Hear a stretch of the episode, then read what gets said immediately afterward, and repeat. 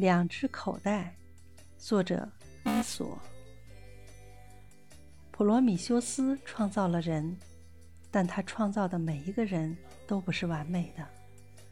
为了掩饰自己创造人类时的失误，普罗米修斯想出了一个办法，那就是在每个人脖子上挂两个口袋，一只装别人的缺点，另一只装自己的缺点。他把那只装别人缺点的口袋挂在人的胸前，另一只则挂在背后，因此人们总是能够很快看见别人的缺点。而自己的缺点却总也看不见。